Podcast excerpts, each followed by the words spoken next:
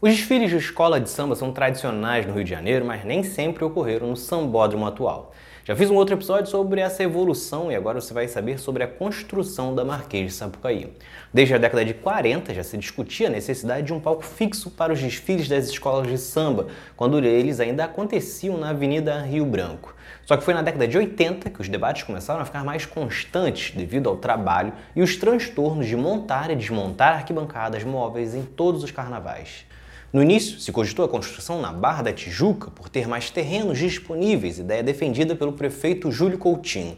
Mas o presidente da Rio Tour, João Roberto Kelly, descartou a ideia, afirmando que o centro da cidade era o lugar mais acessível. E em 11 de setembro de 1983, o governador Leonel Brizola finalmente apresentou o projeto do Sambódromo na Marquês de Sapucaí e o início das obras começaram. Porém, ainda teve resistência. As associações de moradores do Catumbi, Estácio de Sá e Cidade Nova ficaram contrárias ao projeto, pois isso impediria a revitalização dos bairros, além de criticarem o fato de 300 famílias terem suas casas desapropriadas para a construção do sambódromo.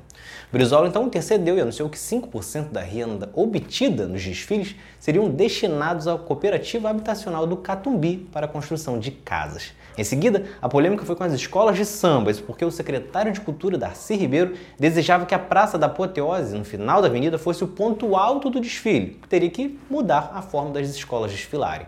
A ideia era uma forma de justificar a venda de ingressos nas arquibancadas do local mas acabou sendo recusada. A avenida foi então batizada de Passarela do Samba, mas o nome também não caiu no gosto popular, que decidiu por chamar de Sambódromo. A obra levou cerca de 120 dias e o Sambódromo foi inaugurado no Carnaval de 1984.